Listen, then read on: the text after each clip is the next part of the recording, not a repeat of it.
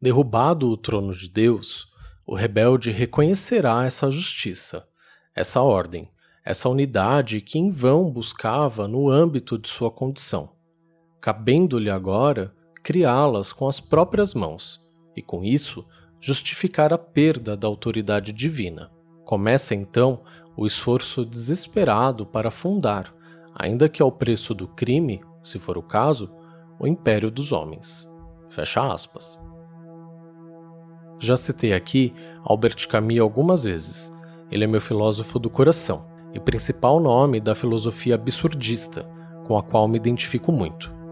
Mas foi pensando em coisas opostas ao absurdo que decidi falar sobre controle neste episódio, que, claro, é regido pelo arcano maior 4, o Imperador. Meu nome é Diego Ponciano e esse é o 35 episódio do Alocataro Podcast. Bem-vindo! Me segue também no Instagram, arroba Aloucatarô. Lá eu posto conteúdo sobre autodescoberta através do tarô. E todo domingo à noite, previsões para sua semana através das cartas, que eu chamo de tarô dominical. Foi longe dos livros de filosofia e de tarô que cheguei nesse tema de hoje. Bem longe mesmo pois foi rolando o feed do TikTok que comecei a meditar sobre como somos viciados em controle. Descobri na semana passada uma TikToker indígena e recomendo que você siga também. O user dela é cunhaporanga, underline oficial. Ela tem quase 2 milhões de seguidores e tem um perfil verificado pelo TikTok. Lá ela posta coisas clássicas de TikToker, como desafios, transformações, dublagens e etc. Mas o grande lance dela é mostrar o dia a dia da sua aldeia. Compartilha com seus seguidores as tradições do seu povo, rotinas de caça e pesca, além de vir e mexe ensinar um pouco de sua língua nativa, embora ela fale muito bem português. Passei um longo tempo assistindo seus vídeos Fiquei entretido e curioso com o estilo de vida dela, de seus irmãos e da sua comunidade, que, ao que tudo indica, está 100% em harmonia com a natureza e os seus ciclos. Assistir os vídeos da Cunha Poranga me deu a sensação de estar no futuro com um grande retrovisor para o passado, um mix de distopia com utopia, de futuro com passado. Lá, pude ver sua mãe caçando formigas na terra para o jantar e seus irmãos à mesa almoçando peixe que tinham acabado de pescar, depois de um boto ter quase levado boa parte da pesca. Entendi a importância das passagens da vida, como nascimento, adolescência, morte, alinhadas com a vida espiritual daquele povo e como tudo se conecta de forma tão verdadeira, real, ao mesmo tempo que tão mágica. Foi aí que lembrei que nós, é que nos separamos dessa comunhão e harmonia. Cunhaporanga e a sua comunidade comem o que a terra dá. Seus animais de estimação são as araras e os papagaios, que os visitam de livre e espontânea vontade. Eles não cercam o gado e nem usam veneno para terem esse ou aquele alimento o ano todo. A sazonalidade faz parte da vida e nós a matamos. Por que a matamos? Essa foi minha pergunta para mim mesmo e que decidi compartilhar aqui com você. Quando foi que, de livre e espontânea vontade, decidimos abrir mão dessa vida, com todas as vidas ao nosso redor, e passamos a viver de forma individual, cada um em sua casa, para quem tem casa, cada um com a sua comida, para quem tem comida, cada um com seu dinheiro, para quem acredita no dinheiro e para quem tem dinheiro. Então lembrei do Imperador do Tarô, o Arcano 4, que aparece logo depois da Imperatriz. O Imperador olha para a Imperatriz, que é símbolo maior da Terra e da sua generosidade, e observa toda a sua potencialidade e decide domá-la, administrá-la, extrair dela o máximo possível para que ele alcance seu objetivo maior, o controle. O filósofo Camus, que cito no início desse episódio, era adepto do absurdismo, ou seja, de uma linha filosófica que diz não haver nenhum sentido na vida, e que tudo o que fazemos é fruto do caos, do absurdo, e que nada que façamos trará o controle e sentido que nós, humanos, tanto buscamos. Buscamos isso na fé, através dos deuses e das religiões. Buscamos isso no dinheiro e depositamos nele, de novo, nossa fé de que esse pedaço de papel escrito 200 reais, que até ontem não existia, vale 200 reais. Buscamos o controle no planejamento e na esperança. Vislumbramos um amanhã e um futuro que nada, nem mesmo o tarô, pode nos garantir que existirá. Estamos vivendo um ano que esfregou em nossas caras o absurdo que é viver. Que tudo pode acontecer e todos aqueles planos e esperanças são passíveis de cancelamento. Aliás, é um momento de muita tensão para todos nós, pois é aqui, através desse absurdo generalizado que estamos vivendo, que novos mitos e mentiras nascerão, que novos tiranos e novos messias aparecerão. Por estarmos fragilizados, sem sabermos em quem acreditar e onde encontrar as respostas, Pode ter certeza que os espertinhos de plantão aparecerão com elas, rodeados de profecias e visões. Aliás, aparecerão em maior quantidade, pois já estão à solta por aí, convertendo e mentindo para quem estiver desesperado para se apegar a algo para acreditar e que os leve para longe da realidade absurda.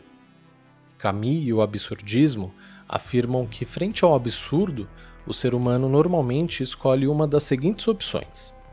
Opção 1: não viver mais, afinal, nada faz sentido. Opção que Camus contestava fortemente. Opção 2: se apegar à fé e à espiritualidade, o que para ele era mais absurdo do que o próprio absurdo da vida, pois passamos a inventar ou acreditar em algo improvável só para conseguir parar de pensar no quão sem sentido a vida é. E, por fim, o número 3, que é aceitar o caos, aceitar o absurdo. Entender que tudo que existe é o aqui e o agora, e passar a vivê-lo intensamente, com toda a liberdade que o absurdo nos proporciona. Quando fazemos as pazes com o inevitável, com o amanhã que na verdade não existe, despertamos em nós a liberdade de sermos nós mesmos em grande intensidade e paixão. Passamos a abrir mão da rigidez da fé, dos sistemas que estamos inseridos e compreendemos que sem a punição divina, sem um plano B na pós-vida e também sem uma moralidade construída, somos livres para sermos quem quisermos ser. Com isso em mente, voltemos lá para minha TikToker favorita. Viver em harmonia com a natureza é o mais absurdo dos absurdos, e isso me fascina. Sem geladeira, sem fogão a gás, sem supermercado na esquina, estamos à mercê do caos. Nos alimentaremos se conseguirmos pescar, se na árvore tiver fruta. Vou conseguir caçar formiga se não estiver rolando uma puta chuva na floresta. Tudo é imprevisível, caótico e ao mesmo tempo harmônico pois passamos a viver além de nossas próprias necessidades e nos conectamos com todas as vidas em torno da nossa vida. Continuamos a ter nossas próprias vontades e interesses. Mantenho minha personalidade, meus sonhos, mas não estou só. Uma vez que abraço o absurdo e rejeito as regras que até então eu obedecia, por medo de Deus ou do sistema, me responsabilizo pelos meus atos e sou o único responsável pelas minhas decisões. A minha integridade depende de mim e de como eu vejo o outro. Passo a ter consciência das minhas motivações. Certo e errado, bem e mal, deixam de ser conceitos externos e passam a ser decisões minhas. Não é karma, não é castigo, não é pecado mas quem é que banca toda essa responsabilidade? Quem consegue abrir mão de todo esse controle e previsibilidade? É nato em nós, seres humanos, a busca pelo controle, pois a vida em si é descontrolada e sem sentido algum. É por isso que depois da Imperatriz, o arcano 3 do tarô, que é expansiva, cheia de vida e descontroladamente intensa, que surge a necessidade do imperador. Através dessa energia e desse arquétipo, o homem passa a se apegar a algo, inventa regras, a agricultura, o gado, a geladeira, o dinheiro, mas também inventa o trabalho escravo, os abismos sociais, a miséria, Bolsonaro, a punição, Deus. Não coincidentemente, na sequência encontramos o Papa, o Arcano 5, que é símbolo maior da fé, incentivada e apoiada pelo Império, do Arcano 4. Tudo isso para te dizer que o controle que você está tentando manter na sua vida é mais uma distração promovida pelo medo que o acaso e o absurdo nos causa. Olhando para o tarô em busca de uma solução e passando de arcano a arcano, o imperador vai ficando para trás, e o tarô nos leva rumo a uma viagem ao desconhecido, cheio de imprevistos e escolhas éticas. Mais longe, perto do final, morremos para depois renascer, desapegados do controle e iluminados por uma compreensão simples, que até uma TikToker poderia nos dar. Que a minha vida não está sobre nenhuma outra forma de vida.